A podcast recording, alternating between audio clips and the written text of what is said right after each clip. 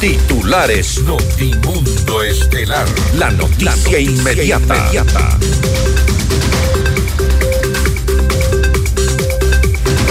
Diana Salazar afirma que el trabajo de la Fiscalía se dificulta ante la falta de independencia y autonomía. Asegura que su cargo como fiscal es incómodo para algunos grupos de poder y de delincuencia. Sentencian a tres años de cárcel a la ex jueza María Belén Domínguez por tráfico de influencias. La Comisión de Desarrollo Económico de la Asamblea Nacional aprobó el informe para primer debate de la ley que plantea el incremento del IVA al 15%. El Pleno sesionará desde las 9 de la mañana del sábado 27 de enero.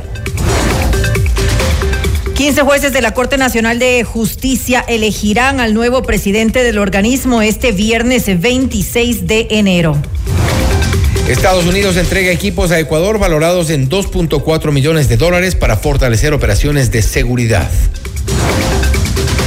Trece integrantes de la organización terrorista Los Lobos fueron detenidos en el cantón Camilo Ponce Enríquez en Azuay. Con técnica de encapsulamiento, el gobierno destruye cerca de 22 toneladas de cocaína incautada en Vinces, provincia de Los Ríos. El narcotraficante ecuatoriano alias Gato Farfán fue extraditado desde Colombia hacia Estados Unidos. En el ámbito internacional, el presidente de Colombia, Gustavo Petro, anunció que emitirá un decreto de desastre natural por los efectos que deja el fenómeno del niño en ese país. El Vaticano condena por primera vez a dos años de prisión a un sacerdote por abuso sexual a menores con el auspicio de... El destino del ahorro lo decides tú. Mutualista Pichincha. Metropolitano. Tu vida es importante para mí. Programa de información apto para todo público. FM Mundo 98.1 presenta Notimundo Estelar. Noticias, entrevistas, análisis e información inmediata. Notimundo, la mejor forma de terminar la jornada bien informado. Conducción, Fausto Yepes y María del Carmen Álvarez. Dirección de Noticias, María Fernanda Zavala. Dirección General, Cristian del Alcázar Ponce. Notimundo Estelar. Desde los estudios más modernos del país.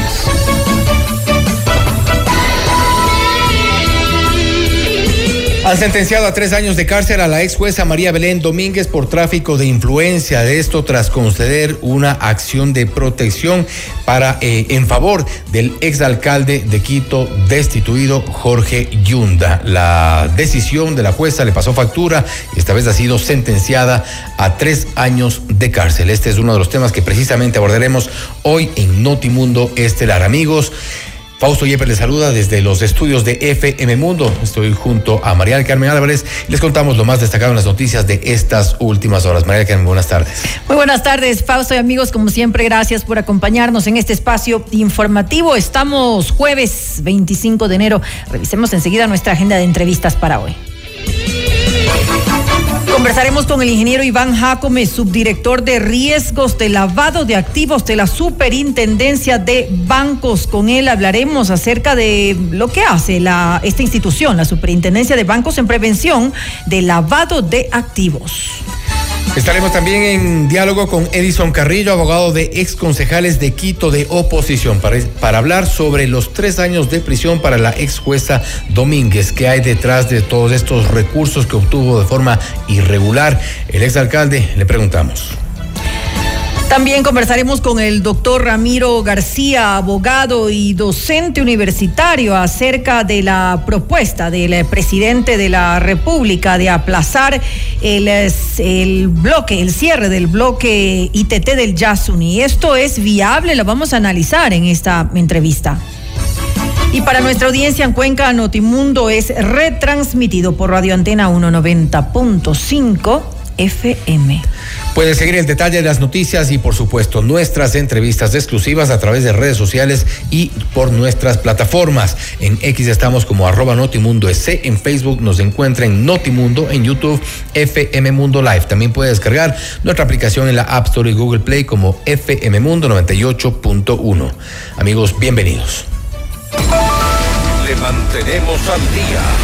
Ahora, las noticias.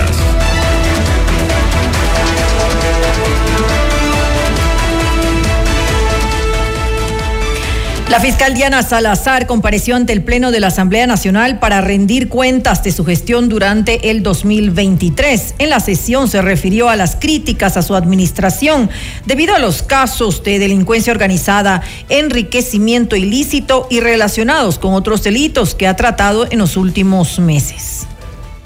Estoy consciente de que le resulto incómoda a algunos grupos, a algunos sectores, de que le resulto incómoda a la delincuencia pero me mantengo firme en mi fe y sé que los tiempos de Dios son perfectos. Por ello, ninguna infamia, ninguna mentira podrá detener el trabajo que con tanto esfuerzo realizamos por el país y ahora presentamos los resultados. Quien tiene la verdad de su lado no tiene por qué temer. Señoras y señores asambleístas, el Ecuador exige que todos trabajemos en el mismo sentido para desterrar el cáncer de la corrupción, del narcotráfico, del terrorismo de esta nación. No lo defraudemos. Además, Salazar habló sobre el fortalecimiento institucional mediante la erradicación de todo acto de corrupción interna. Hemos atendido 383.068 denuncias.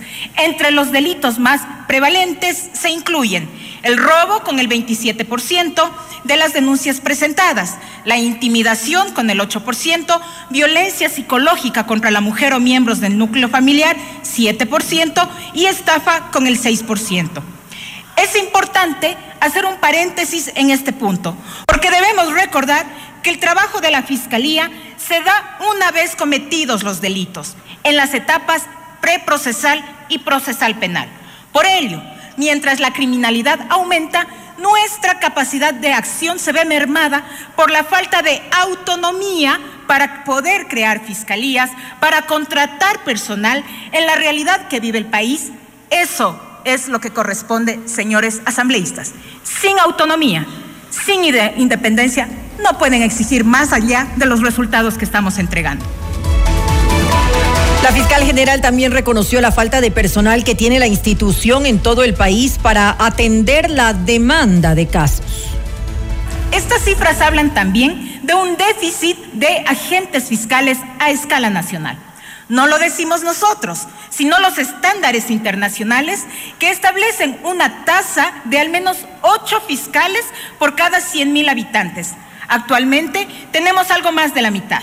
Es decir, que deberíamos incorporar unos 546 agentes fiscales con sus respectivos secretarios y asistentes y similar número de nuevos puntos de atención, lo que significa que la institución tendría que incrementar su talento humano en un 50% y sus puntos de atención casi en un 65%, con una ingente inversión de infraestructura y equipamiento para cubrir el número de denuncias que presentan en el país. Además, Salazar detalló que actualmente hay 900 agentes fiscales con sus equipos trabajando en los diferentes casos que impulsa la Fiscalía. Y esto también es importante que conozca la ciudadanía a través de ustedes, señores asambleístas. La Fiscalía no cuenta con la administración ni autonomía para tener una policía especializada para este tema. Al 31 de diciembre, 155 servidores policiales tenían la asignación para cuidar a las personas que son parte del SPAP. Hagan ustedes la cuenta. 155 policías para cuidar a 1.196 personas, entre los que también se incluyen 51 agentes fiscales en todo el país. En la Asamblea Nacional también eh, compareció el Contralor General del Estado, Mauricio Torres, quien destacó tres puntos relevantes del control público. En el año 2023 se aprobaron 1.457 informes de auditoría gubernamental, de los cuales 1.163 son informes generales y 294 informes con indicios de responsabilidad penal. Del universo de acciones de control aprobadas, profundizaré en tres ámbitos específicos. el análisis de los patrimonios de funcionarios públicos, los exámenes en el sector energético y las auditorías a los gobiernos autónomos descentralizados. En 2023, la Contraloría aprobó 46 informes de las acciones de control a las declaraciones patrimoniales juradas de altos mandos de las Fuerzas Armadas, servidores policiales, jueces y funcionarios de la Judicatura, de la Fiscalía, personal de servicio de rentas internas y de empresas públicas, como Petroecuador, CENEL, CELEC y FLOPEC. Torres también aseguró que en el 2023 se recuperaron 9.8 millones de dólares para el Estado. El artículo 212 de la Constitución de la República faculta a las instituciones a determinar responsabilidades administrativas y civiles culposas. En ejercicio de esta potestad, entre enero y diciembre del 2023 se emitieron 7.346 resoluciones confirmatorias de responsabilidades administrativas y civiles por un monto de 293 millones de dólares. La Contraloría también realiza gestiones de recaudación y coactivas. En el 2023, el ejercicio de estas potestades permitió recuperar 9.8 millones de dólares para el Estado.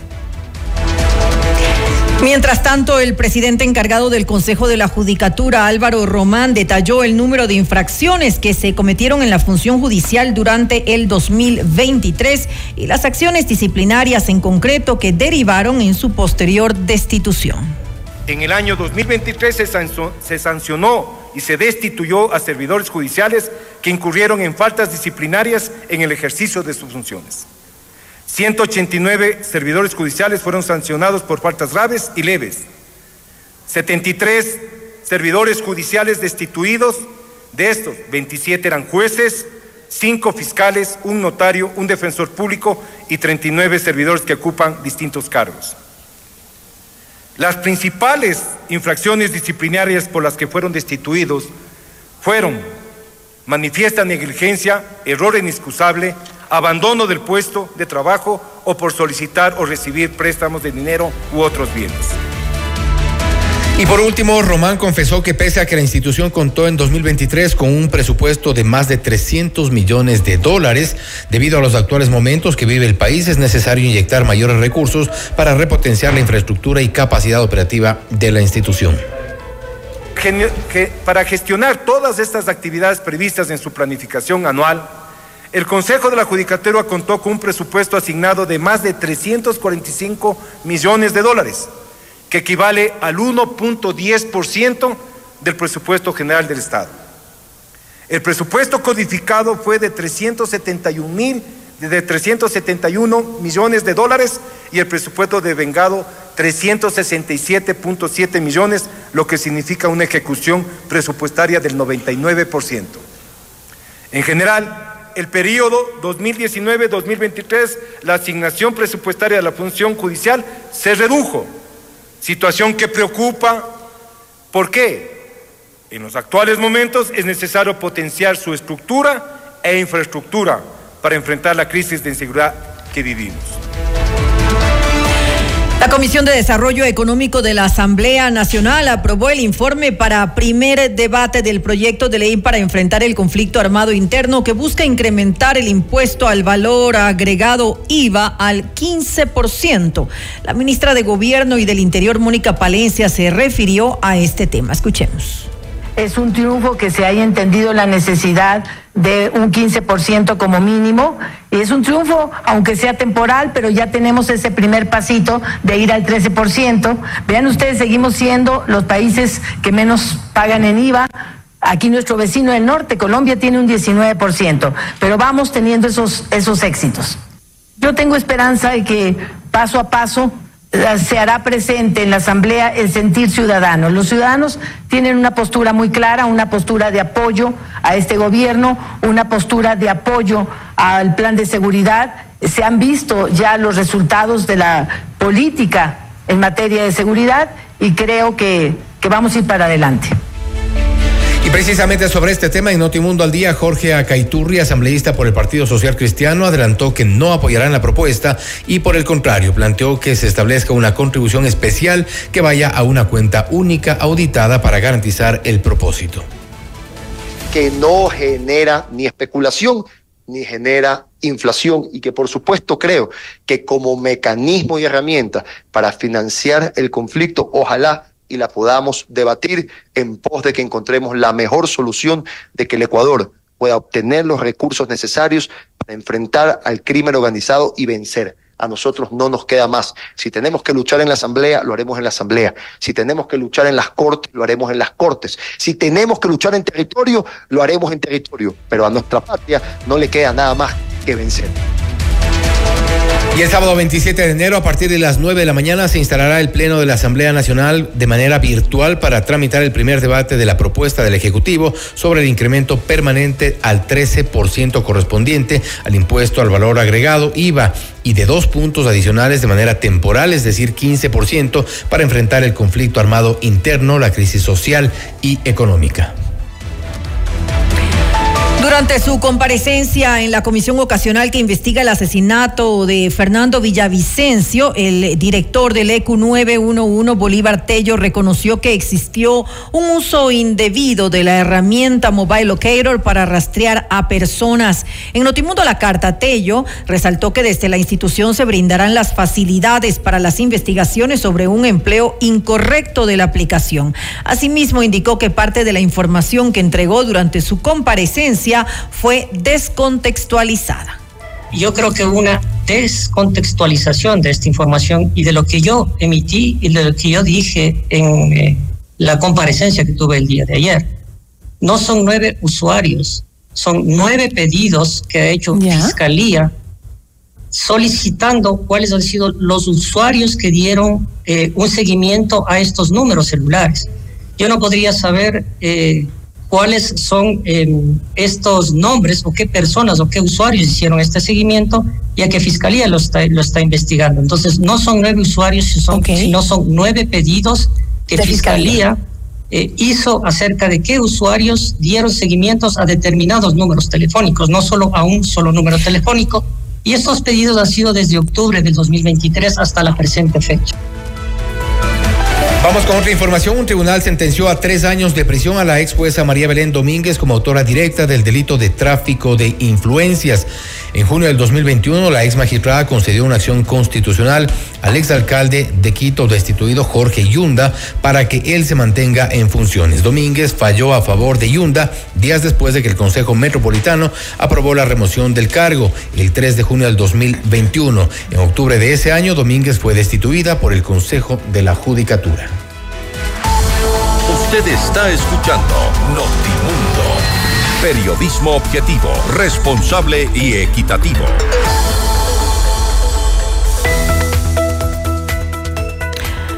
Muchos momentos en un solo lugar. Mall El Jardín. Desde adquirir la última novela de tu autor favorito hasta deleitarte con un exquisito platillo italiano.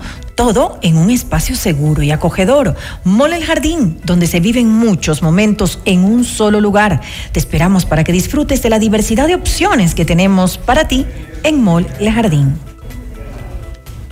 Solo con FlexiCuenta de Mutualista Pichincha no hay límites, solamente posibilidades. Puedes ganar el 5.5% de interés en la única cuenta inteligente del mercado ecuatoriano.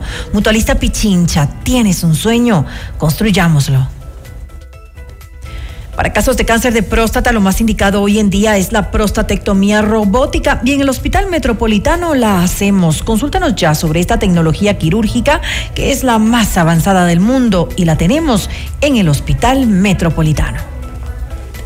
Sigue el detalle de las noticias y nuestras entrevistas exclusivas en redes sociales y a través de nuestras plataformas. En X estamos como arroba Notimundo EC, en YouTube como FM Mundo Live. Somos FM Mundo 98.1, la radio de las noticias. Volvemos. Objetividad y credibilidad. Notimundo Estelar. Con María del Carmen Álvarez y Fausto Yepes. Regresa enseguida. Somos tu mundo. Mira nuestros mejores contenidos. Suscríbete gratis a nuestro canal de YouTube FM Mundo Live. Somos FM Mundo. Comunicación 360. Inicio de publicidad. ¿Viajar, auto, casa propia?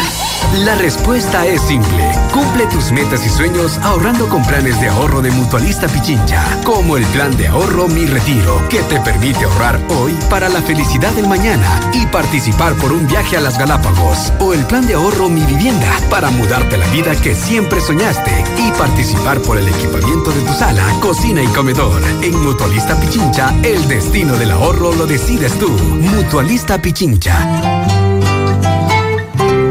tu lucha es la nuestra. Llegó el PED Scan con inteligencia artificial al Hospital Metropolitano. Gracias a su innovadora tecnología, imágenes exactas e informes confiables, tomaremos las mejores decisiones para un tratamiento óptimo del cáncer, de manera precisa, confortable y con menor exposición a la radiación. Llámanos al 1-800-H-METRO o ingresen en hospitalmetropolitano.org. PED Scan del Hospital Metropolitano. Tu vida es importante para mí.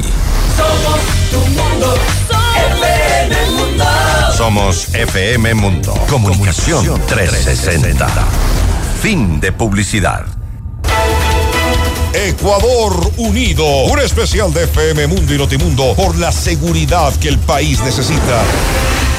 Análisis, entrevistas y un recuento de los hechos y efectos tras la declaratoria del conflicto interno armado en el país. Ecuador Unido, sábado 27 de enero, de 10 a 13 horas, con la conducción de Hernán Higuera y Fausto Yepes. Ecuador Unido, seguridad, eje vital del progreso. No se lo pierda. Reprise domingo 28 de enero 17 horas y lunes 29 de enero 19 horas 30. Continuamos en Notimundo Estelar con María del Carmen Álvarez y Fausto Yepes. En la Comisión de Desarrollo Económico de la Asamblea Nacional comparecieron equipos técnicos de la Superintendencia de Bancos para explicar las acciones que realiza la institución en la supervisión y control de lavado de activos. Esta es la entrevista de Fausto Yepes, hoy con... En los estudios de FM Mundo estamos con el ingeniero Iván Jacome, subdirector de riesgos de lavado de activos de la Superintendencia de Bancos. ¿Qué hace la Superintendencia en la prevención de lavado de activos? Le consultamos enseguida. Ingeniero Jacome, gracias por estar con nosotros. Bienvenido. Muchas gracias, Fausto, y muy buenas tardes con todos. Bueno, eh, antes de indicarles qué es lo que realiza la Superintendencia de Bancos en temas de lavado de activos, sí quisiera ponerles en contexto del sistema antilavado de activos. El sistema está compuesto por varias entidades públicas y privadas, entre las que están los sujetos obligados, eh, que son los bancos, cooperativas, entre muchos otros sectores. Están los entes de control, que somos las superintendencias y la UAFE. Y adicionalmente está policía, fiscalía, eh, la parte judicial y también la parte de recuperación y administración de los activos. Entonces es un sistema bastante amplio. Dentro de todo este sistema de lucha contra el lavado de activos, eh, el eslabón más importante son los sujetos obligados, porque ellos son los que tienen el front con el cliente son los que previenen este delito y en el caso de, de, de, detectar alguna operación inusual son los encargados de reportar de manera directa y reservada a la unidad de análisis financiero y económico. Ahora, todo este sistema que usted nos ha mencionado con todos estos organismos instituciones que están, que forman parte del sistema, ¿está funcionando realmente? Porque hay preocupación por cómo han escalado estas economías ilegales. Hemos visto, y esto es público, en los casos, por ejemplo, en el caso Metástasis, hemos visto eh, manejo de dinero de, de, algunos de los involucrados, algo que ha llamado la atención, pero cómo ya nos damos cuenta al momento que hay un operativo, que hay un allanamiento y no se ha denunciado antes. El sistema viene evolucionando. Eh, es más, en enero del año 2023, exactamente hace un año, se publicó un informe, un, un informe que es un estudio, un análisis eh, realizado por expertos internacionales eh, que forman parte del grupo de evaluadores del, del, Grupo de Acción Financiera de Latinoamérica. Uh -huh. eh, esos vienen a a realizar una evaluación de todo el sistema que le dije, desde los sujetos obligados, cómo funcionan los controladores, las labores de fiscalía, las sentencias por temas de lavado de activos, la recuperación de activos, todo el tema de, de la lucha contra el lavado. En este aspecto, el Ecuador eh, fue muy reconocido en varios aspectos, entre ellos las labores de la Superintendencia de Bancos, ya que nuestra labor en este tema específico es controlar, supervisar que, las, que los bancos específicamente, que es el sector de mayor materialidad, cuenten con metodologías, procesos, procedimientos de debida diligencia para prevenir que sus instituciones sean utilizadas por organizaciones criminales para tratar de legitimar sus ganancias.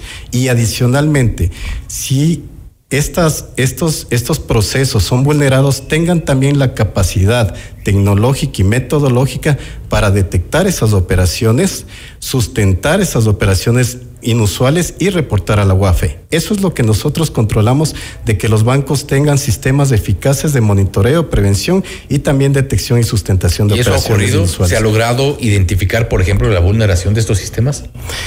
Como le digo, si es que las organizaciones criminales ingresan dinero y se detecta esa operación inusual, los sujetos obligados tienen la, tienen la facultad y tienen que tener, mejor dicho, los mecanismos apropiados para detectar esta operación, sustentarla. Cuando hablo de sustentar, es verificar si en realidad es una operación inusual e injustificada o sospechosa y reportar de manera reservada a la UAFE. Esa es la labor en realidad y de esa manera se blinda el sistema antilavado del Ecuador.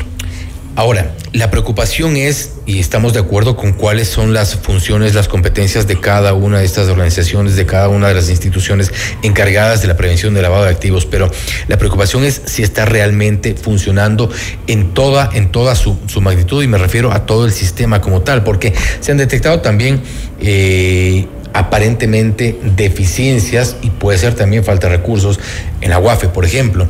Y, me refiero un poco porque eh, eh, uno de los, eh, de los directores de la UAFE reportaba que se habían detectado un movimiento en lavado de activos superior a los 250 millones de dólares. Y esto generaba cierta preocupación porque hay ciertas economías que se están moviendo aparentemente sin, sin que se las detecte. Sí, como le digo, el sistema siempre viene trabajando de manera coordinada. Ahora mismo tenemos un consejo que es el CONALAPT. Está integrado por todas las instituciones que le había mencionado. Está dividido en cuatro subcomités. Tenemos el subcomité de supervisores que nosotros Vamos intercambiando buenas prácticas, metodologías, capacitaciones, incluso con la UAFE, también con organismos internacionales. Eh, venimos colaborando eh, para fortalecer estos temas. El tema del lavado de activos es un tema que va evolucionando constantemente. Las organizaciones criminales tratan de ir identificando las vulnerabilidades de los sistemas con ese propósito, con el propósito de ingresar eh, su dinero mal habido, su dinero que proviene de la fuente ilícita en la economía de todos los países. Es un reto bastante grande, todas las instituciones vienen trabajando de manera ardua y coordinada. Sí, como usted bien lo ha dicho, tenemos nuestras limitaciones en el tema de recursos, pero eso no ha limitado a que vengamos haciendo un trabajo coordinado y que esto, como le digo, ha sido reconocido por organismos internacionales como el Grupo de Acción Financiera de Latinoamérica y que todo esto en realidad está plasmado dentro de este informe de evaluación mutua. Si alguno de los eh, eh, radio escuchas, eh, tiene la duda de qué tan bien o qué tan mal funciona una institución, todo está plasmado en el informe y, lo importante de esto es que es un, informe que se realiza o que fue realizado por expertos de cinco países diferentes y el mismo informe revisado por la red global y organismos internacionales como el FMI, el Banco Mundial y todos en una plenaria quedan de acuerdo en que lo que el equipo evaluador encontró de todas las instituciones nacionales en el tema del lavado es correcto y tiene consistencia. Entonces, no nos ha ido tan mal en este informe. Eh, seguimos nosotros en la lista de países cooperantes y habla muy bien del sistema de Ecuador. Y como le digo y repito, sí, no solamente pasa en el Ecuador, pasa en, todos, en todo el mundo, de que las organizaciones tratan de permear a, todo, a todos los sistemas, tratan de encontrar las vulnerabilidades. ¿A qué vulnerabilidades, por ejemplo, identificadas en qué sectores? En el tema de vulnerabilidad, eh, más que nada está el tema normativo. Venimos trabajando para reforzar este tema. Eh, en el caso de la superintendencia. ¿La justicia, por ejemplo? Eh, yo más bien hablo del tema normativo en el tema de prevención. eh, en las disposiciones que nosotros emitimos para nuestros sujetos obligados. Venimos trabajando con las otras superintendencias en una normativa paraguas, una normativa base, para poder homogenizar procesos y procedimientos y todos ir encaminados en una misma línea para fortalecer nuestros sistemas de prevención a nivel nacional.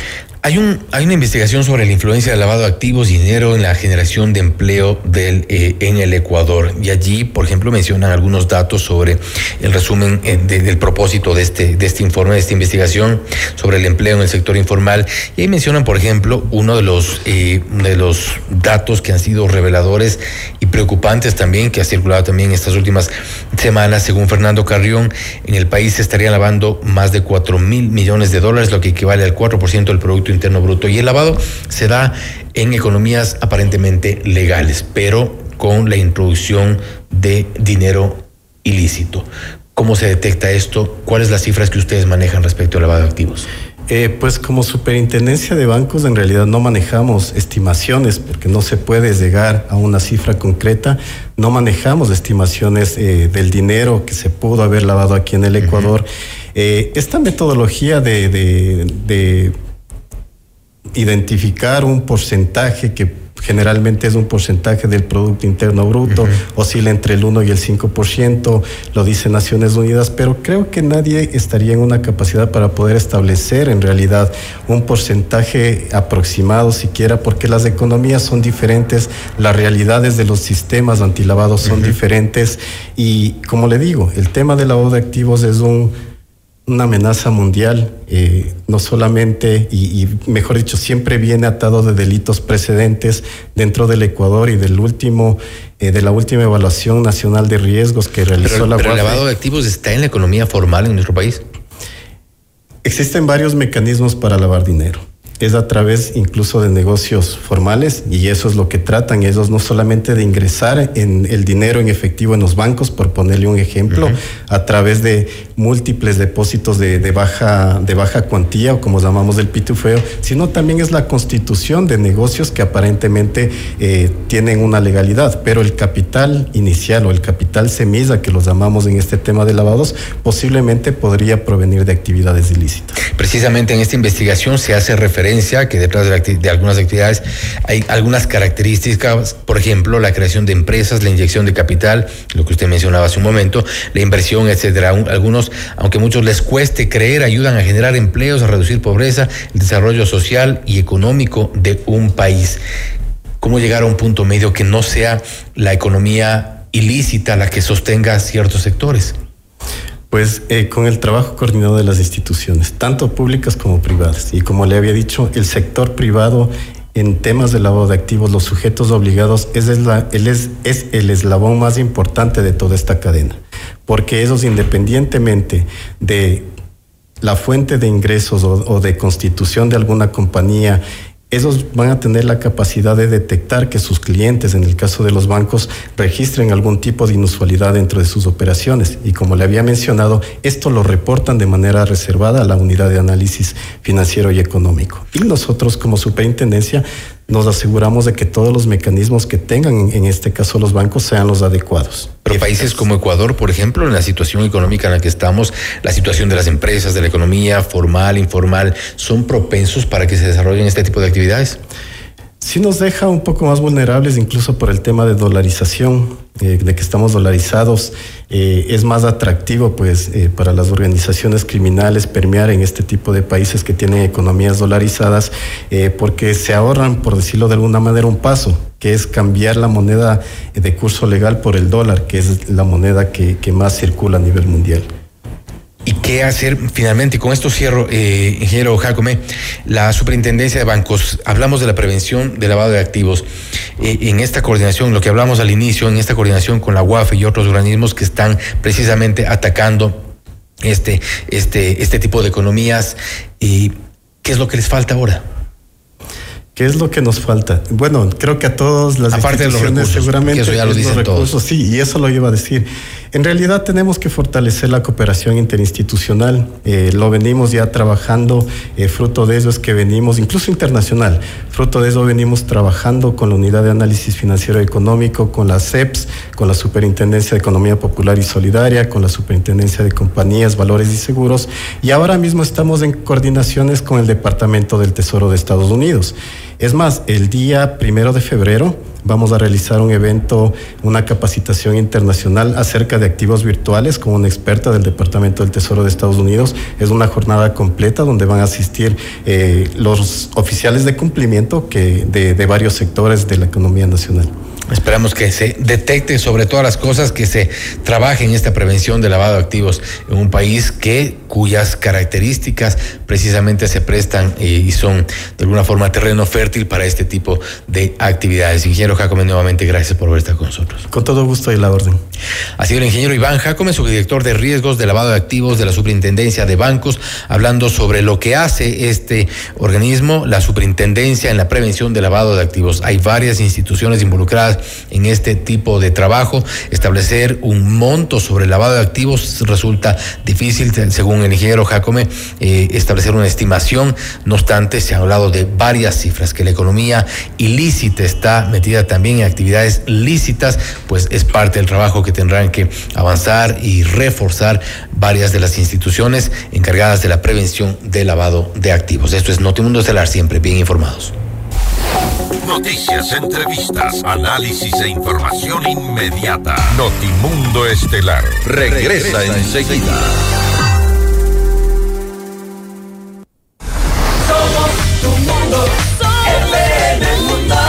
Sigue nuestra transmisión en video FM Mundo Live por YouTube, Facebook, X y en fmmundo.com. Somos FM Mundo. Comunicación 360. Inicio de publicidad. ¿Vas a acompañar a tu novia de shopping? Mole el Jardín te plantea tres momentos para que lo pases increíble. Uno, mientras ella compra, anda al patio de comidas por una hamburguesa. Aprovecha que nadie va a pedirte las papitas. Dos, pasa por la barbería y sorpréndela con un cambio de look. Tres, no hace falta que sea su aniversario. Cómprale un regalo. Mole el Jardín. Muchos momentos en un solo lugar. Hoy más que nunca necesitamos su mensaje. La gira récord de ventas en todo el mundo llega a Ecuador. Dante Gebel, Presidente Tour. Buenas noches, gente. Te vas a sorprender. Una noche para reír, conmoverte y emocionarte. Te llegará al corazón. Quito a pedido del público. Dos funciones, 7 y 8 de febrero, 19 horas. Teatro Nacional Casa de la Cultura. Últimas entradas a la venta en ticketshow.com.es. Río Centro, Mole Jardín, Paseo San Francisco y el Recreo. Con tarjetas Produbanco. 10 meses sin intereses. Auspician Pícaro Resto Grill y Aseguradora del Sur. Dante Gebel, presidente, te lo trae Top Shows. Somos tu mundo. FM Mundo. Somos FM Mundo. Comunicación 360. Fin de publicidad. Continuamos en Notimundo Estelar con María del Carmen Álvarez y Fausto Yepes. Y ahora, en Notimundo, nos enlazamos con CNN en Español Radio. Las, noticias, más importantes de lo que sucede en el mundo.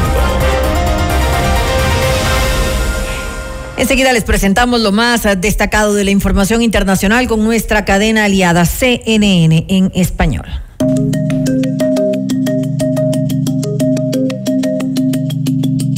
Hola, soy Alejandro Murakami desde la Ciudad de México y estas son las cinco cosas que debes saber a esta hora.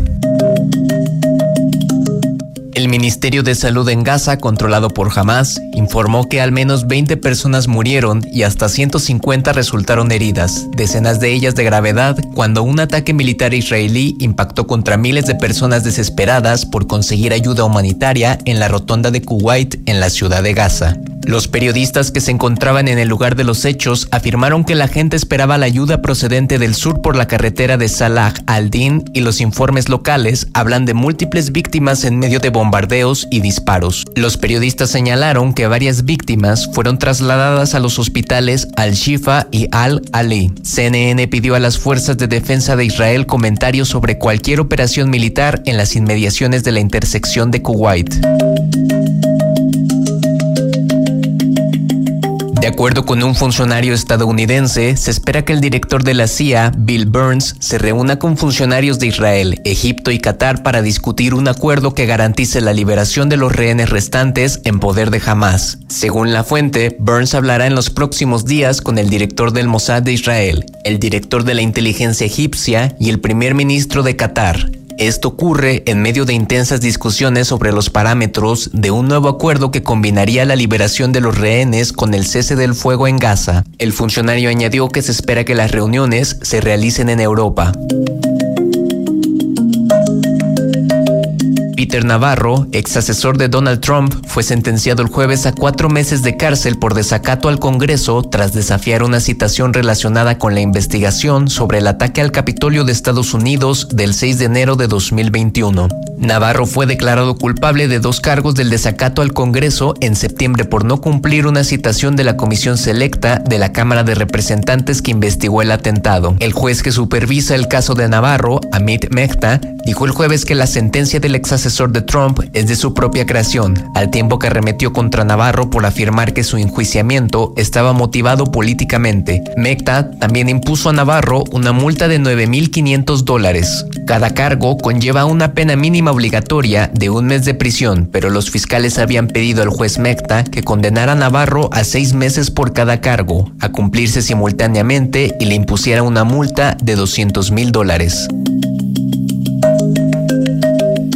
La aerolínea mexicana Aeroméxico anunció que recibió autorización para reincorporar los equipos Boeing 737 MAX 9 a la operación una vez que concluyan las inspecciones aprobadas por la Administración Federal de Aviación de Estados Unidos. Aeroméxico es una de dos aerolíneas latinoamericanas que tiene aviones 737-9 MAX con 19 aviones que tuvo que mantener en tierra, según se anunció el 6 de enero, hasta que pasaran por el debido proceso de revisión. En su comunicación de este jueves se detalló que se espera que la reincorporación concluya en los próximos días.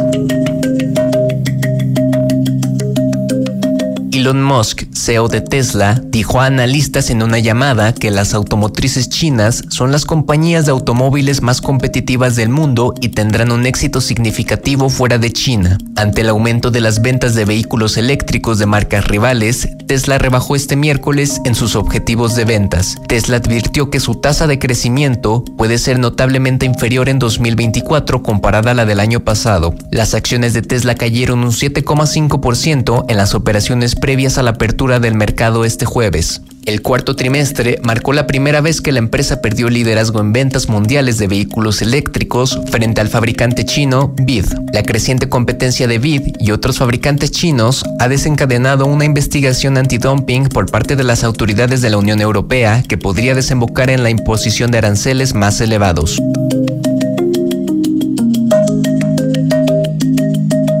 Eso es todo en esta edición de CNN 5 Cosas. Para más información sobre estas historias y conocer las últimas noticias, siempre puedes visitar cnne.com diagonal 5 Cosas. Desde la Ciudad de México, les informó Alejandro Murakami. Sigan conectados e informados a través de cnne.com. Le mantenemos al día. Ahora, las noticias.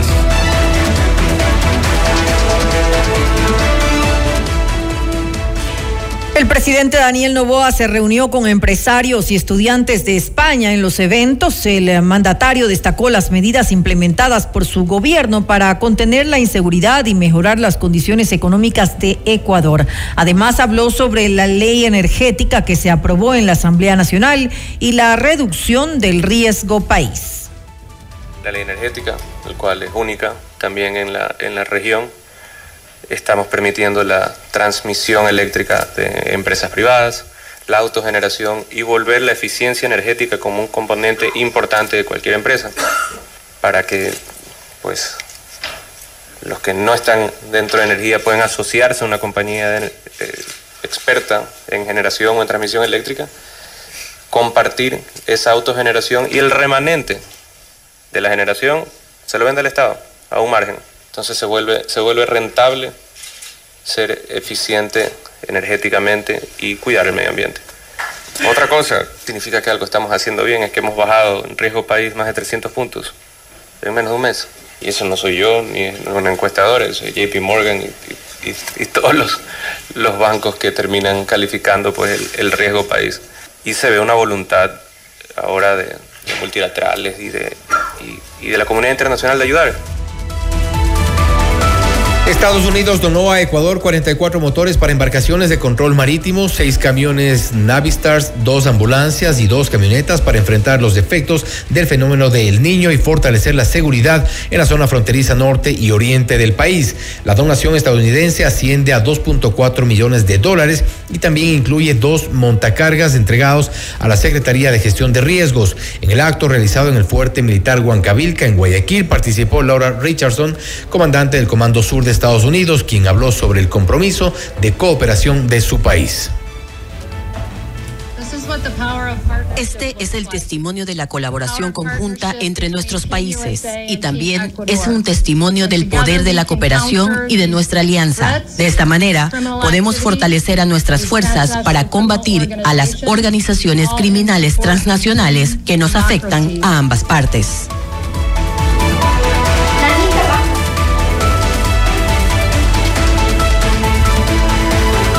Por su parte, el embajador de Estados Unidos, Michael Fitzpatrick, dijo que con esta colaboración el país norteamericano reafirma su compromiso de apoyar a Ecuador en momentos de necesidad. Hoy marca un momento significativo de, la colaboración y buena voluntad al reunirnos para oficializar la generosa donación del pueblo de los Estados Unidos al pueblo ecuatoriano valorado en más de 2,4 millones de dólares. reconocemos la importancia de la preparación y la colaboración bilateral para enfrentar la naturaleza impredecible, así como organizaciones criminales transnacionales. El pueblo estadounidense, a través de esta donación, reafirma su compromiso de estar al lado del Ecuador en momentos de necesidad, reforzando los lazos de amistad y colaboración que han definido durante mucho tiempo nuestra relación. Jaime Vela, jefe del Comando Conjunto de las Fuerzas Armadas, resaltó la importancia de la cooperación internacional y reconoció el trabajo del ejército en el combate en contra del terrorismo y el crimen organizado. Las acciones de cooperación internacional se hacen realmente relevantes. Fuerzas Armadas han iniciado un trabajo sin precedentes para enfrentar de manera eficaz y diferente todo acontecimiento que intente vulnerar la soberanía nacional o ponga en riesgo la seguridad de este país y sus ciudadanos. Nuestros principios y valores se mantienen firmes y a rumbo hacia puerto seguro. No permitiremos que unos pocos nos arrebaten nuestros sueños. Los militares no nos dejamos llevar por la desmolarización, porque a nosotros Solamente nos interesa lo que pueda ayudarnos a salir adelante. En Notimundo la carta Felipe Rivadeneira, presidente de la Federación Ecuatoriana de Exportadores FedExport, detalló los puntos tratados con la comitiva estadounidense que arribó a Ecuador para acelerar la cooperación en materia de seguridad. Allí solicitaron mejorar las condiciones productivas para generar empleo, fomentar la ley IDEA y seguir con la militarización de los puertos que ha permitido reducir en su totalidad el número de extorsiones al sector.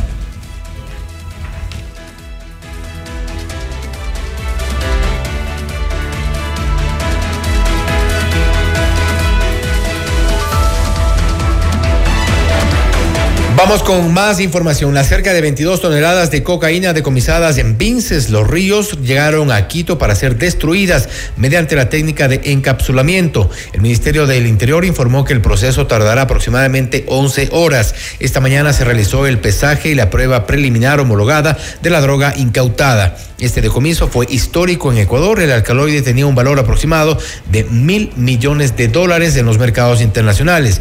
William Villarruel, director de antinarcóticos de la policía, entregó más detalles.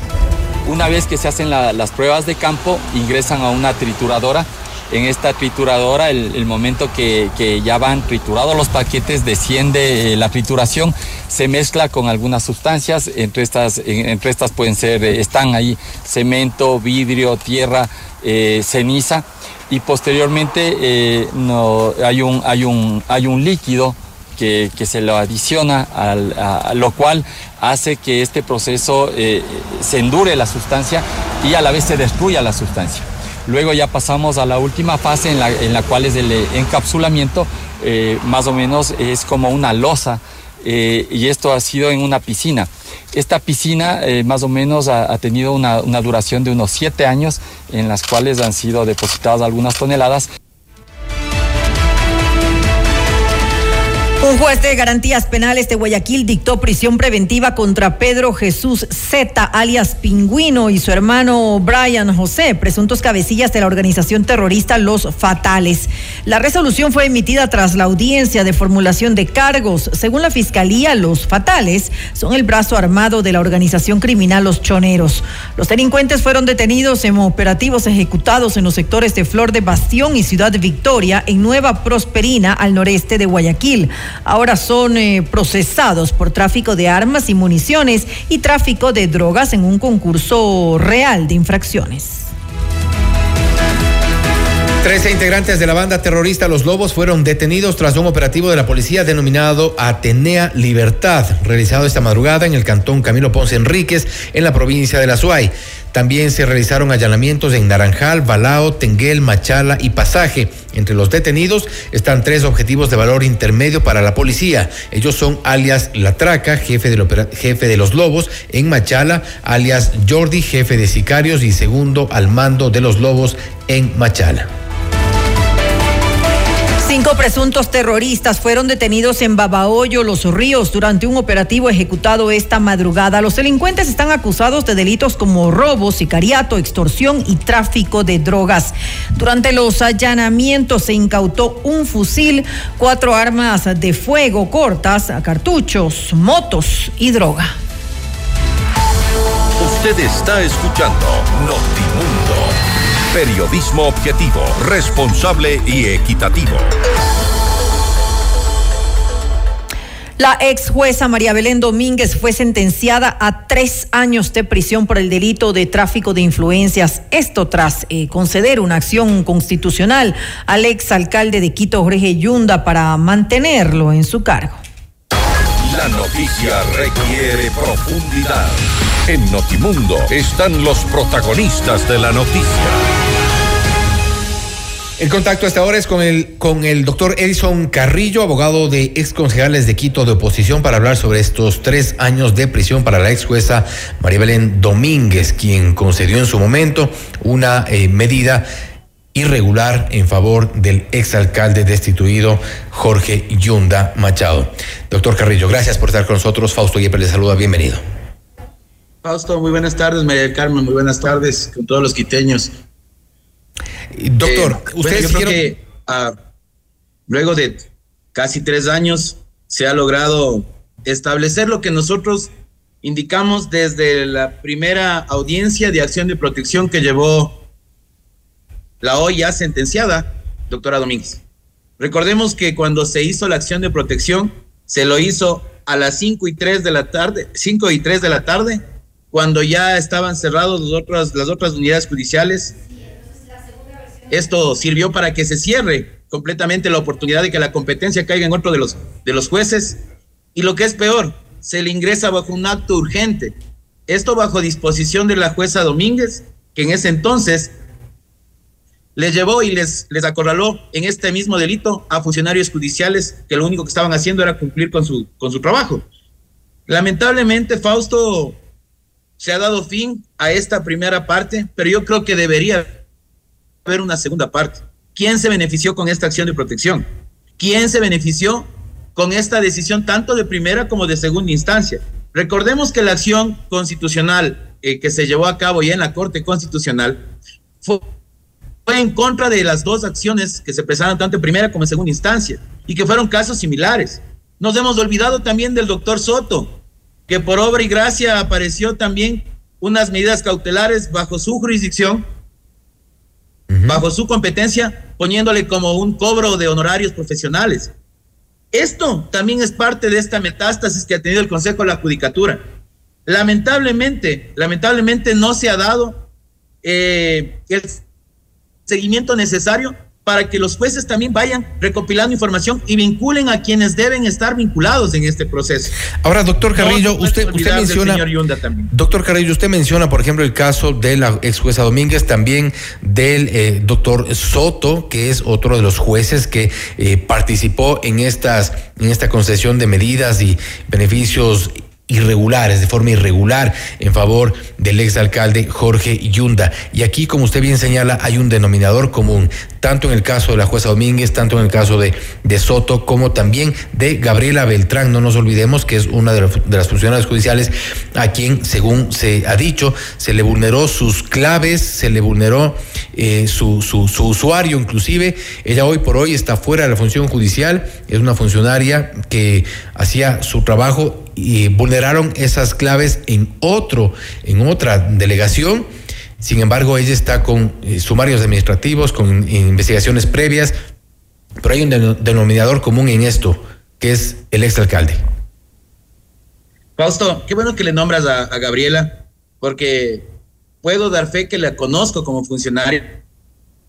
Yo estuve algún tiempo trabajando en el Consejo de la Judicatura y se puede dar fe de muchos funcionarios que lamentablemente hacen la labor de, de hormiguitas, son los que trabajan, los que ingresan los procesos y que lamentablemente, como en este caso se dejó demostrado, solo lean el acta en donde se dan las versiones para que se dé la sentencia de la jueza Domínguez. Como la jueza Domínguez llama por teléfono, llama, manda por los mensajes para que sea sorteado, para que le reciban al señor que viene desde una orden de arriba. Recordemos quiénes estaban en ese momento en el Consejo de la Judicatura y quienes ahora están presos por el caso Metástasis. Yo creo que aquí tiene que hacerse una investigación más a fondo. Diana Salazar no pudo haberse quedado solamente con este pedacito del, del, del delito, sino tiene que investigarse. Y como tú dices, Fausto, recordemos que cuando se hizo una entrevista al, al movido Jorge Yunda, claramente fue, yo no sé, porque esa acción de protección la firmó él, no firmó con ningún abogado, solo la firmó él como persona natural. Y cuando alguien le preguntó, pero usted recuerda la acción de protección que ingresó en la, en la unidad judicial de Quitumbe, dijo, no sé, tantas acciones que he presentado. Así de descarada fue la respuesta. Prime- primero, primero le endosó el tema a su abogado cuando se detectó que era la firma de él. Se le dijo en qué momento, eh, a qué, a qué momento fue o llegó hasta la delegación, hasta el, el complejo judicial en, en Quitumbe y tampoco recordaba. Y esto es parte de todas estas irregularidades eh, que fueron para entonces eh, habituales, parte de, de la- de las acciones del exalcalde Jorge Yunda. Y me refería justamente a eso, a este denominador común en los tres casos de la jueza Domínguez, la ex jueza Domínguez, hoy eh, condenada a los tres años por este tráfico de influencias, de Soto y también de la funcionaria Gabriela Beltrán. Y hago énfasis en esto porque son quienes han pagado, terminan pagando esta factura producto de estas irregularidades. El delito de cohecho, y hago referencia al delito de cohecho como un delito de doble vía, porque para el cohecho existe la persona que propone entregar esta dádiva al funcionario y el funcionario que exige o recibe a cambio de. El tráfico de influencias es un delito similar. Alguien debió haber ofrecido para beneficio o beneficiarse de, y sabemos con nombre y apellido quién fue. Lamentablemente, todo se quedó en una Gabriela Beltrán destituida, una Gabriela Beltrán con sumarios, en una jueza Domínguez con una pena mínima, porque recordemos que la pena máxima fue la que debió haberse aplicado aquí, que son de cinco años, y que lamentablemente ahí solo se le está haciendo pagar tal vez un proceso judicial o un, un- una mal, un mal accionar donde el Consejo de la Judicatura con la Fiscalía fueron los que impulsaron, pero aquí le fallaron a Quito estos jueces, porque nos tuvieron casi un año esperando lo que al final tuvimos razón siempre. Se cometió un ilícito en la acción de protección que se presentó ante la jueza Domínguez. Recordemos, Fausto, que en la acción de protección ya se presentó un informe que realizaron, el que realizaron en el Consejo de la Judicatura un peritaje que se realizó que decía que fue mal llevado el proceso, que no debió haberse sorteado como se sorteó. De igual manera pasó con el juez Soto. Son lamentablemente cosas que le llevaron a Quito a caer en un hueco profundo que afortunadamente en 18 meses de la siguiente administración se pudo llegar a una tranquilidad y donde se pudo llegar a recuperar el tiempo perdido.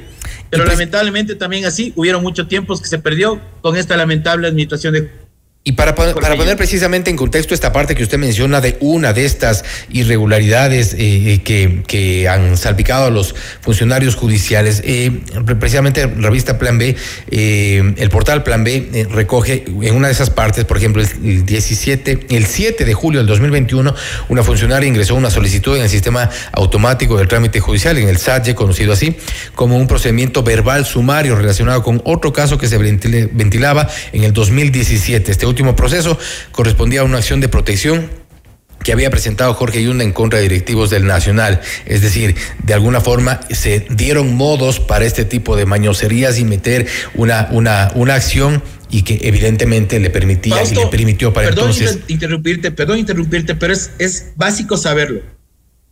El juez o los jueces, por no dar nombres, sabemos que estuvieron mezclados con metástasis por acciones de protección manipuladas. ¿Sí? el modo operando que tenían estas personas era simple. ¿Cómo hago que caiga justo donde Fausto, el juez Fausto que quiero que caiga ahí? Era simple. Lo proponían porque bajo el proceso que tú estabas siguiendo, simplemente se ponía uno de honorarios profesionales. Y este proceso de honorarios profesionales tenía que determinar el mismo juez que sustanció la causa. Entonces, oh sorpresa, después nos equivocamos. No ha sido honorarios profesionales y ha sido acción de protección. Estaba pero ya se radicó la competencia. Estaba perfeccionado el tema, pero ya estaba el juez con competencia. Y como se llama, y como se llaman a la, justicia constitucional, la justicia constitucional tiene prioridad y no podía sacrificarle y volver a decir, no, no ha sido honorarios profesionales, nacemos de otro juez. Ya se quedaba ese juez con la competencia y la jurisdicción.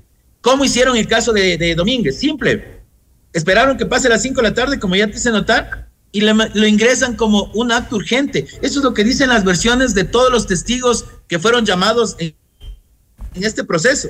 La jueza Domínguez mandó mensajes, indicó que se le haga sorteo por acto urgente. Al ser un acto urgente y al estar en Quitumbe, simplemente tenía que acogerlo la jueza Domínguez. O sea, son este modo de operandi que tienen estas personas estaba ya determinado y no es un caso aislado. Óigase bien, doctora Salazar, ha hecho bien las cosas, pero que no se le escape por las rejillas este tipo de acciones que también están vinculadas a esta podredumbre que se llamaba el Consejo de la Judicatura a estas malas prácticas que lamentablemente dejan sin trabajo a personas que son inocentes y que dejaron a Quito casi un año al punto del abismo y sin saber quién era el que tenía que ejercer la alcaldía. Ya hay fiscal. Esta acción de protección, Fausto, esta acción de protección no tuvo por qué haberla conocido ella.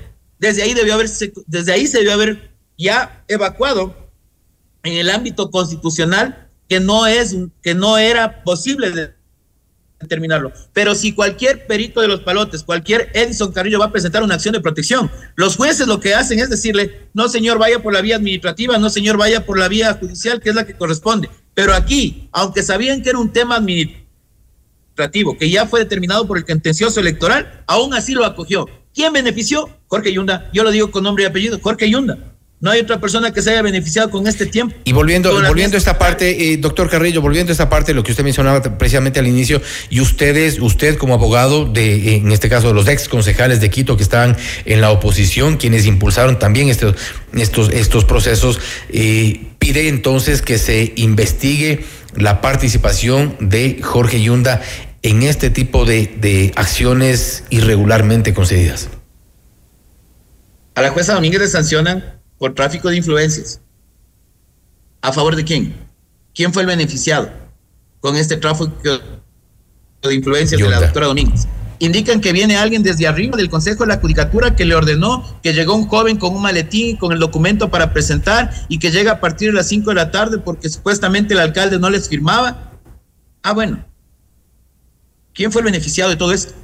Y que investiguen. Si es que es alguien de arriba del Consejo de la Judicatura, que en su momento, cuando estuvimos en todos estos procesos, se dio hasta nombres y apellidos de algunas personas que estarían vinculadas con este tipo de acciones, que ya alguno está hasta destituido del Consejo de la Judicatura, otros renunciaron. Entonces, Fausto, no puede quedarse aquí. Un llamado al Consejo de la Judicatura, un llamado a la doctora Salazar. No puede quedarse esto ahí. Esta sentencia sí, con lo mínimo, tres años, de acuerdo, porque debe haber sido cinco, porque tuvo un interés particular. Este fue un tema que involucró a toda la ciudad. A Quito entero le tuvo eh, a punto del abismo, como les digo, y que lamentablemente retrasó a la ciudad capital. Eso debió haberlo considerado el juez. No es solamente una falta a, sus funciones, sino el daño que ocasionó a Quito, con toda la pérdida que tuvo Quito, con todo el retraso que tuvo Quito de ejecución.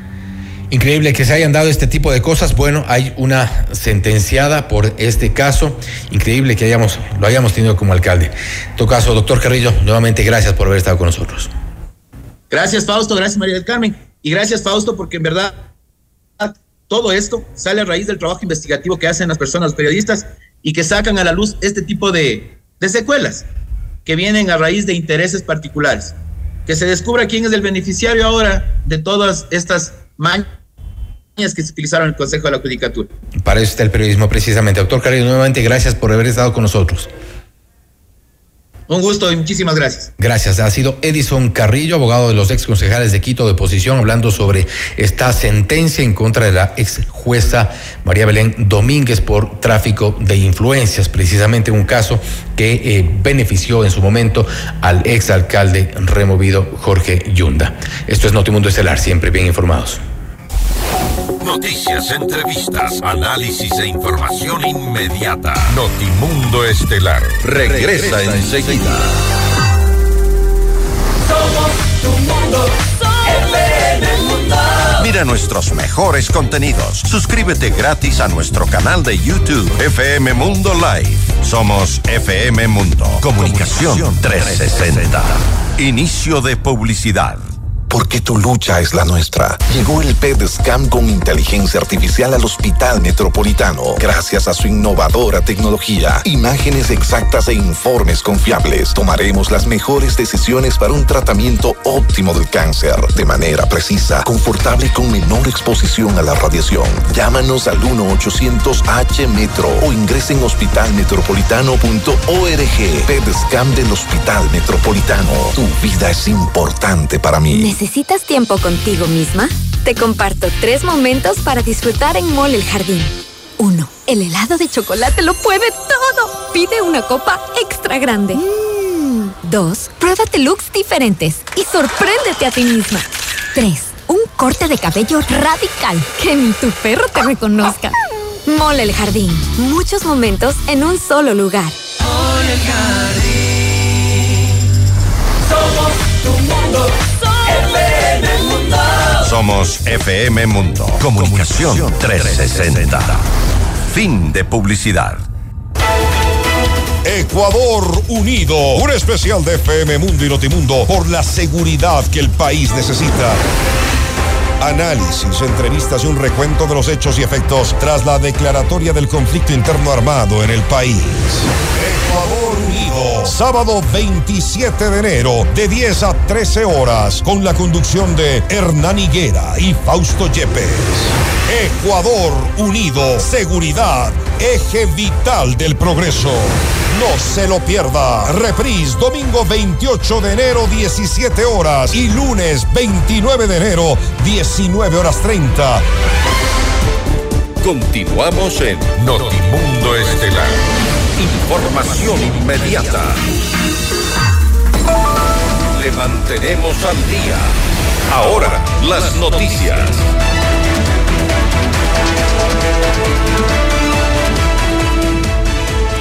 El presidente de la Corte Nacional de Justicia, Iván Saquicela, convocó para este viernes 26 de enero a las 12 horas y 45 minutos al Pleno del organismo a una sesión extraordinaria para elegir al próximo titular que estará al frente de la institución por los próximos tres años. Según el artículo 198 del Código Orgánico de la Función Judicial, los 15 jueces titulares de la Corte deben elegir por votación escrita y secreta a la autoridad que los representará.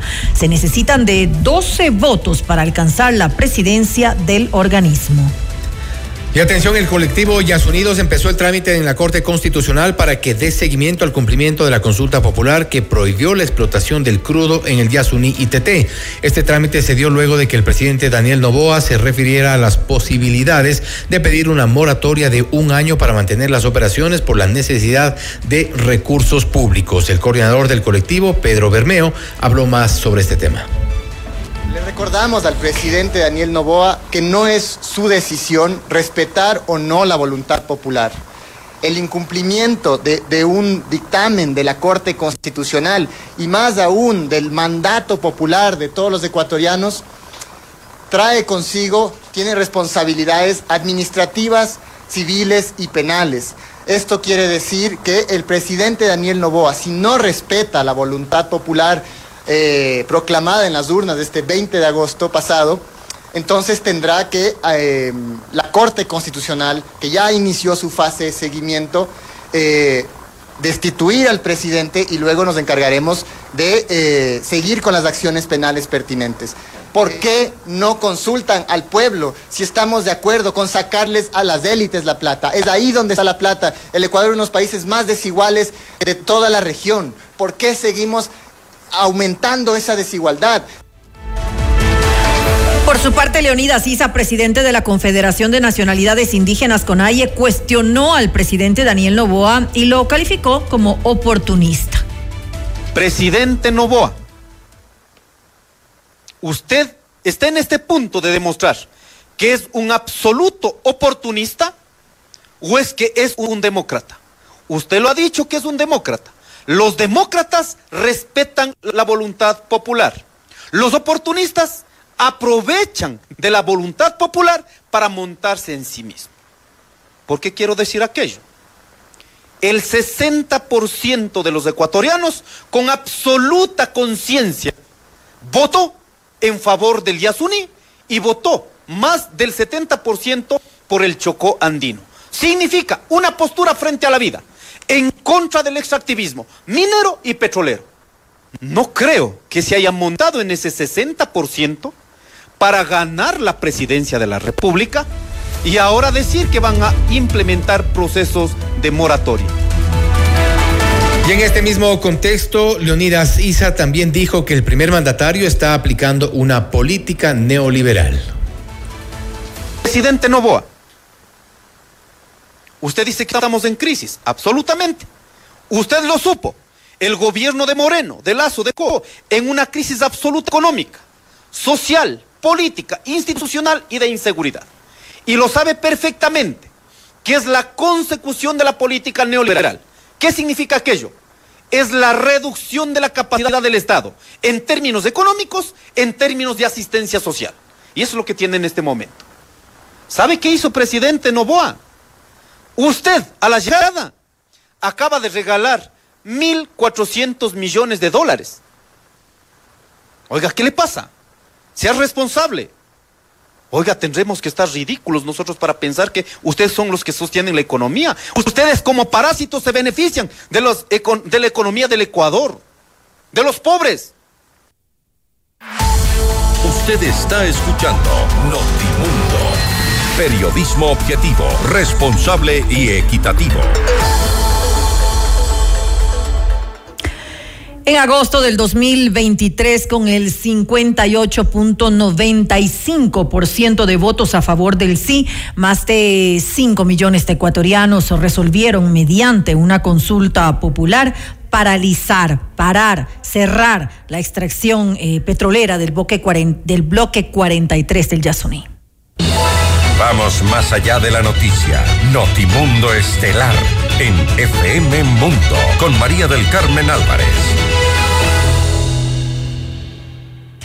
Saludamos a esta hora al doctor Ramiro García, abogado y docente universitario. Doctor García, muy buenas noches y gracias por acompañarnos. Le saluda María del Carmen Álvarez.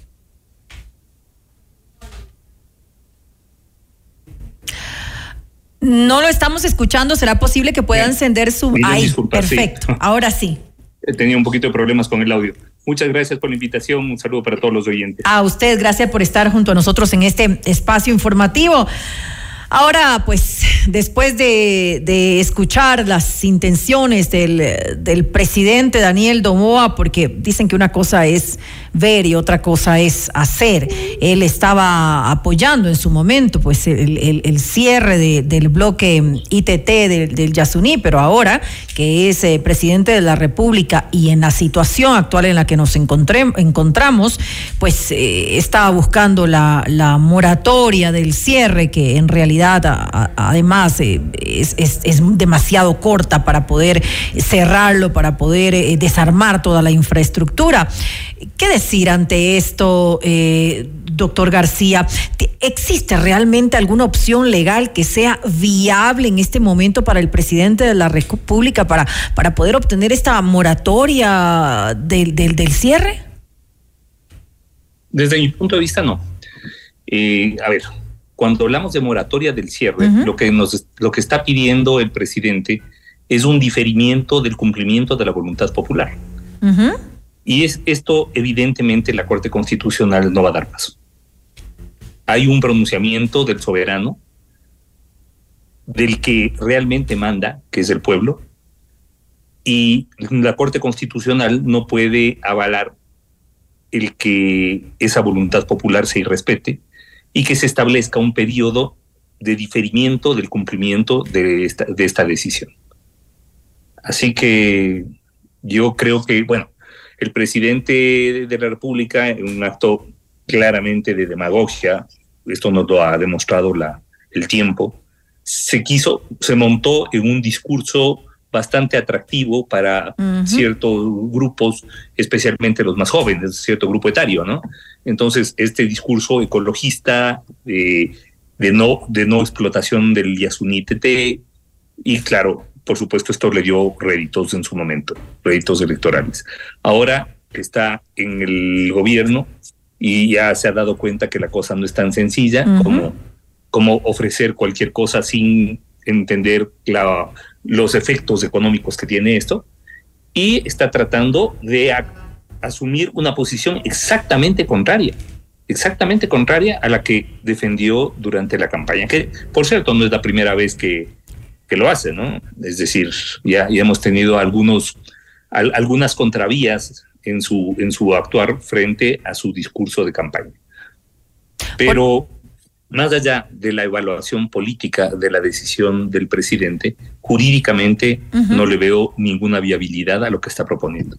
Es decir, a, solicitar esta moratoria a la Corte Constitucional, a pesar de que ya se han pronunciado, acabamos de escuchar lo que dijo eh, Unidos, lo que dijo también el presidente de la CONAIE, Leonidas Sisa, que esto eh, es inconstitucional, que esto no tiene una, una base legal, porque obviamente la, esa figura de, de moratoria eh, no, existe. exactamente. Pero ante la situación actual, de alguna manera eh, eh, puede, puede darse, puede ser contemplada por la Corte Constitucional? Por lo que estamos atravesando hoy, el país, ¿no? En absoluto. A ver, el país, lo que pasa es que no solamente hay la decisión soberana, también hay una decisión de Corte Constitucional respecto de la violación de derechos constitucionales que implica la explotación del IASUN ITT. Entonces, hablar de una moratoria significa no cumplamos estas decisiones, difiramos, es decir, burlémonos de la, de la voluntad popular. Voluntad popular que ha sido clara al expresar que no se explote el Yasuní. Punto. No hay vuelta que darle a ese tema. Pero, por ejemplo, el plazo que se dio, porque eh, se dio un plazo de, un año, que ya Petroecuador en algún momento eh, se pronunció y dijo un año para, para desarmar todo, para, eh, obviamente, la infraestructura que estamos hablando de... Técnicamente es posible hacerlo en un año. El problema no es ese, el problema no es cuánto se demoran en desarmar, el problema es que siguen explotando. Mm. O sea, y mientras sigan explotando, nunca van a empezar a desarmar en otras palabras, nos están queriendo ver la cara de tontos. ¿verdad? Porque una cosa es cuánto se demoran en desarmar las torres, en desarmar el campamento, en desarmar toda la infraestructura que construyeron alrededor de esto. Hasta cuatro años dijeron que se van a seguir demorar. explotando y seguir sacando petróleo para de esa forma tratar de llenar el, el hueco que tenemos en el, eh, en el presupuesto. Entonces, eh, la, cosa, la cosa no va por ahí. ¿Qué es lo que va a tener que hacer el gobierno? Pues ponerse creativos y encontrar nuevas formas de ingreso. Por ejemplo, cobrando a los deudores más grandes, entre ellos la familia del propio presidente. Claro, tienen que buscar otras opciones, pero eh, tampoco se puede, eh, eh, eh, se- nos podemos opon- oponer a absolutamente todo, porque se habla de tres puntos del IVA, tampoco quieren. O sea, lastimosamente, el, el dinero no sale de los, ver, de los a ver, árboles. lo que pasa es que, a ver, no se puede llegar a un gobierno, no se puede ganar una elección diciendo no voy a subir impuestos. de acuerdo. Me corto la mano De antes de subir impuestos. Así es. No le voy a, no le voy a meter la mano a los, a los ciudadanos. Y luego plantear a la primera de bastos tres puntos más de IVA. Pero además, no se puede plantear una subida de impuestos como tercer proyecto de ley económica urgente, después de que en el primer proyecto de ley económica urgente se dispone la remisión y condonación de intereses a los grandes morosos tributarios. Es un sinsentido, tiene es un sinsentido. Es- A mí me parece hasta grotesco, porque lo que se le está diciendo al ciudadano común, al de a pie, es te vamos a, a cargar a ti, te vamos, va- te vamos a clavar impuestos, impuestos además que impuestos indirectos como el IVA, que no reconocen diferencias. Claro, es un impuesto general, Igual, Es general para todo el mundo. menos tiene Así es. que no tiene ninguna proporcionalidad. Y te vamos a clavar esos impuestos. Mientras tanto, mi familia y los grandes grupos económicos que deben al fisco, no solo que no les vamos a cobrar porque no les están cobrando, sino que les vamos a condonar impuestos y se acabó. Y luego con la misma cara lavada, te voy a decir a ti que vas a, tener un incremento tributario. Y claro, además, después de haberte dicho, para que votes por mí, que no te voy a subir los impuestos. No se puede luego decir, ¿saben qué? Como yo soy joven, soy progre, soy buena onda, soy verde, estoy en la línea ecológica, entonces no, inclusive sacó un TikTok burlándose del tema de, del Yasuní. Y resulta que ahora el joven está pensando como los más viejos y más, más retrógrados, y lo que está pidiendo es que la Corte Constitucional establezca un plazo de moratoria. No, porque, vea, es un cuento el que no pueden desarmar, eso lo pueden desarmar en semanas. El asunto es cerrar la llave de explotación, eso es lo que no quieren hacer. Pero tiene que haber también un, un- un trabajo de remediación. Tampoco pueden a- a cerrar todo y Pero- ya, chao, se acabó. No, no, no, no, por supuesto. Pero el primer paso es dejar de extraer. Después de, de- una vez que dejan de extraer, es decir, esto simplificando un poco, es como una llave, es como, es como una llave de petróleo.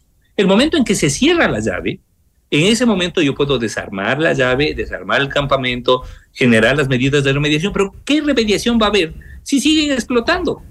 Si el problema no es, eh, no están pidiendo moratoria en cuanto al cumplimiento de la sentencia, están pidiendo moratoria en cuanto a la explotación. Es decir, lo que están pidiendo es, ¿saben qué? Todavía queremos explotar un añito más porque esto nos va a generar 3.500 millones de dólares que ahorita los necesitamos. Así que ni remediación, ni desarme, ni nada.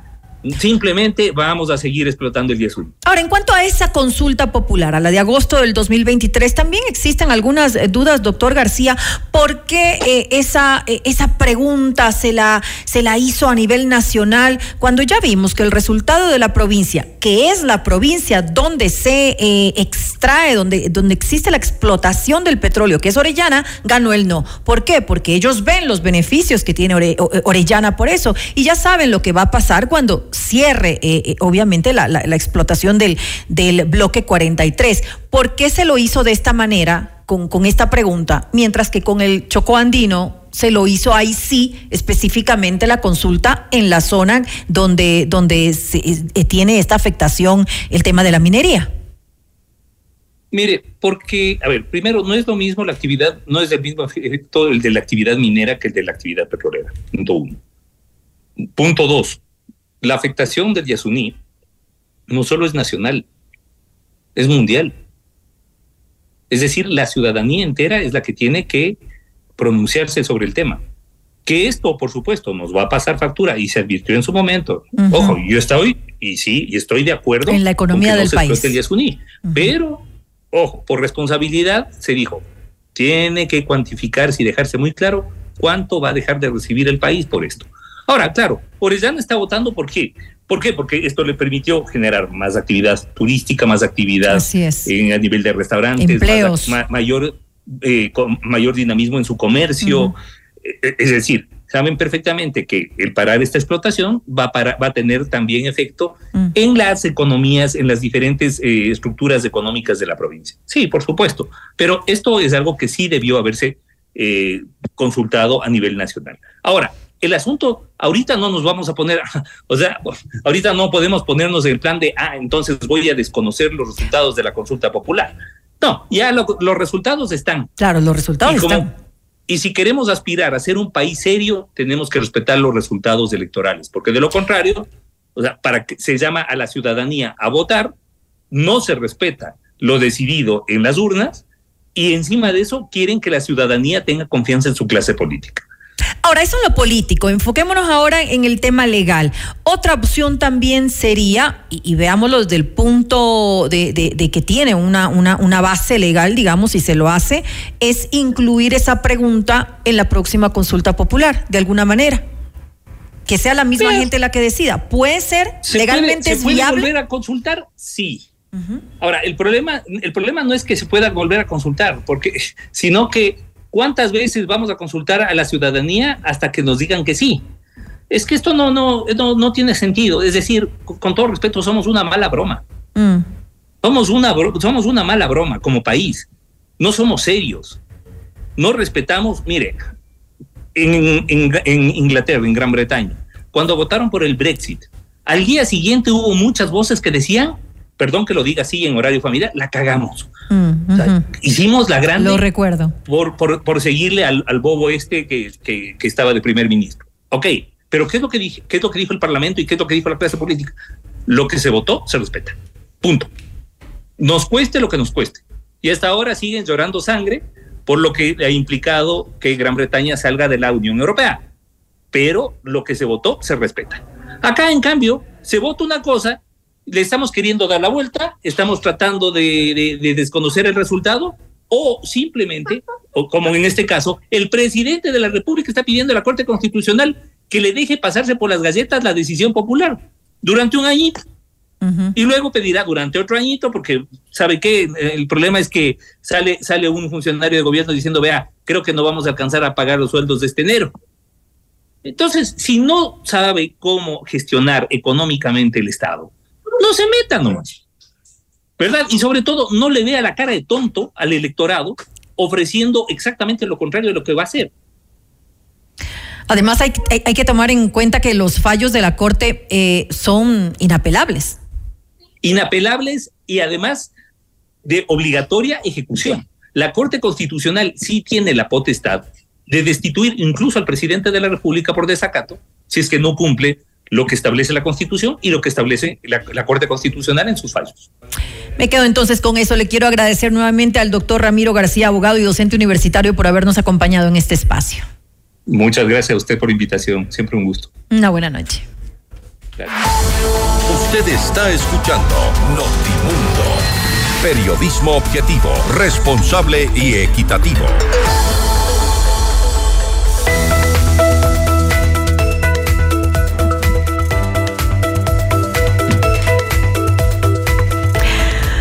Rentabiliza tu dinero con FlexiCuenta, una cuenta inteligente que se mueve a tu ritmo. Disponibilidad total del 5.5% de interés de inmediato. ¿Qué más puedes pedir? Mutualista Pichincha, ¿tienes un sueño?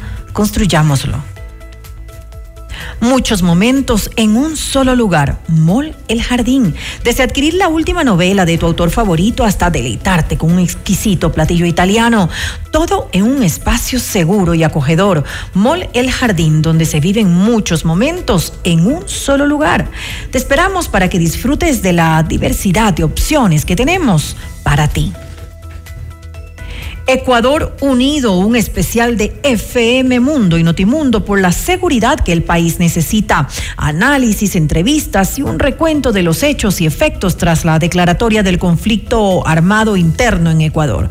Este sábado 27 de enero, desde las 10 horas hasta las 13 horas, reprise el domingo a las 17 horas y el lunes a las 19 horas y 30 minutos, con la conducción de Hernán Higuera y Fausto Yepes por 98.1 en Quito y todas nuestras plataformas digitales. Somos FM Mundo, líderes en noticias y programas informativos. Noticias, entrevistas, análisis e información inmediata. Notimundo Estelar regresa enseguida. Somos tu mundo. Sigue nuestra transmisión en video FM Mundo Live por YouTube, Facebook, X y en fmmundo.com. Somos FM Mundo. Comunicación 360. Inicio de publicidad. ¿Viajar, auto, casa propia? La respuesta es simple. Cumple tus metas y sueños ahorrando con planes de ahorro de Mutualista Pichincha, como el plan de ahorro Mi Retiro, que te permite ahorrar hoy para la felicidad del mañana y participar por un viaje a las Galápagos, o el plan de ahorro Mi Vivienda, para mudarte la vida que siempre soñaste y participar por el equipamiento de tu sala, cocina y comedor. En Mutualista Pichincha, el destino del ahorro lo decides tú. Mutualista Pichincha. ¿Vas a acompañar a tu novia de shopping? Mole el Jardín te plantea tres momentos para que lo pases increíble. Uno, mientras ella compra, anda al patio de comidas por una hamburguesa. Aprovecha que nadie va a pedirte las papitas. Dos, pasa por la barbería y sorpréndela con un cambio de look. Tres, no hace falta que sea su aniversario. Cómprale un regalo. Mole el Jardín, muchos momentos en un solo lugar. Somos tu mundo. Somos FM Mundo. Comunicación 360. Fin de publicidad. Continuamos en Notimundo Estelar. Información inmediata. Los acontecimientos más importantes en el mundo se los contamos a continuación. El narcotraficante ecuatoriano Emilio Sánchez, alias Gato Farfán, fue extraditado desde Colombia hacia Estados Unidos luego de un año de su captura. Edwin Urrego, director de investigación criminal e Interpol, explicó los detalles del operativo. Fue extraditado Wilmer Emilio Sánchez Farfán, alias el Gato Farfán. Esta persona era solicitada por la Corte del Distrito Sur de California. Fue capturado hace un año dentro de una operación transnacional por autoridades ecuatorianas y colombianas en la ciudad de Pasto. Se logró establecer que alias el Gato Farfán era el cabecilla de la estructura cartel Nueva Generación de Ecuador. Enviaba droga producida en Colombia, luego hacia Ecuador, quien era transportada por vía terrestre, cuyo destino final era México, cartel de Sinaloa. Se presume que esta estructura tenía la capacidad de producir y de transportar más de 5 toneladas de estupefacientes de manera mensual. Cabe resaltar que ya son 232 extraditados en el último año y entregados a diferentes autoridades judiciales en todo el mundo. Junto con alias Farfán fueron extraditados cinco delincuentes más solicitados por el gobierno de los Estados Unidos por este mismo delito. El presidente de Colombia, Gustavo Petro, anunció que emitirá un decreto de desastre natural por los efectos del fenómeno del niño que deja en ese país y los que podría seguir generando durante los próximos meses. Según el mandatario, el objetivo de esta normativa es manejar recursos y si estos no son suficientes, pedir ayuda internacional. La Corte Suprema de Justicia en Costa Rica declaró inconstitucional la frase en ese orden consignada en el artículo 49 del Código Civil de ese país, el cual establece que el apellido del padre debe anteceder al de la madre en el nombre de las personas. Con esta decisión, el máximo tribunal elimina la obligación de colocar el apellido paterno en primer lugar. La Corte informó que la sentencia solo aplica para personas mayores de 18 años cuando se alcanza la mayoría de edad en Costa Rica que quieran invertir el orden de sus apellidos, es decir, primero el materno y luego el paterno. Un juez brasileño dictaminó que las mineras Vale SA y BHP y su empresa conjunta Samarco deben pagar 9.670 millones de dólares en concepto de reparación de daños por la rotura de una presa en Relaves en 2015. El Tribunal de Apelaciones del Vaticano condenó a dos años y medio de prisión a un sacerdote italiano por el delito de abuso sexual de menores. La abogada de la víctima dijo que se trata de una decisión histórica.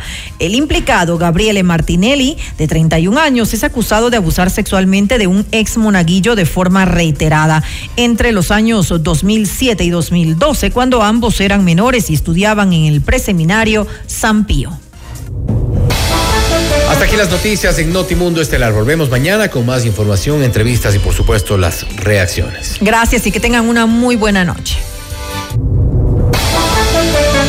FM Mundo 98.1 presentó Notimundo Estelar. Noticias, entrevistas, análisis e información inmediata. Notimundo, la mejor forma de terminar la jornada bien informado. Conducción, Fausto Yepes y María del Carmen Álvarez. Ingeniería de sonido, Mauro Olivo. Producción FM Mundo Live, Javier Merino. Coordinación y redacción, Fernanda Utrera. Redacción y redes sociales, Daniel Ocaña. Esteban Cislema. Dirección de noticias, María Fernanda Zavala. Dirección general, Cristian del Alcázar Ponce. Notimundo Estelar. Se prohíbe la reproducción total o parcial de este programa sin previa autorización de FM Mundo. Notimundo Estelar, con el auspicio de... El destino del ahorro lo decides tú. Mutualista Pichincha. Hospital Metropolitano, tu vida es importante para mí.